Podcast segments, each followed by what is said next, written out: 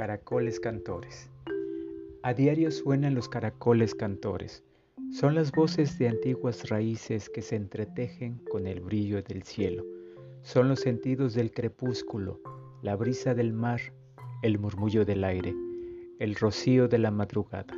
Son lenguas vivas, memorias del mañana, evocación del espíritu, guitarras y violines que cantan solos. En los colores de la lengua nuestra hay sangre y raíz. El sol le da calor, la tierra la fecunda, la acaricia el viento, la opresión le da fuerza. Nuestra lengua gobierna en el silencio y en la paz del universo.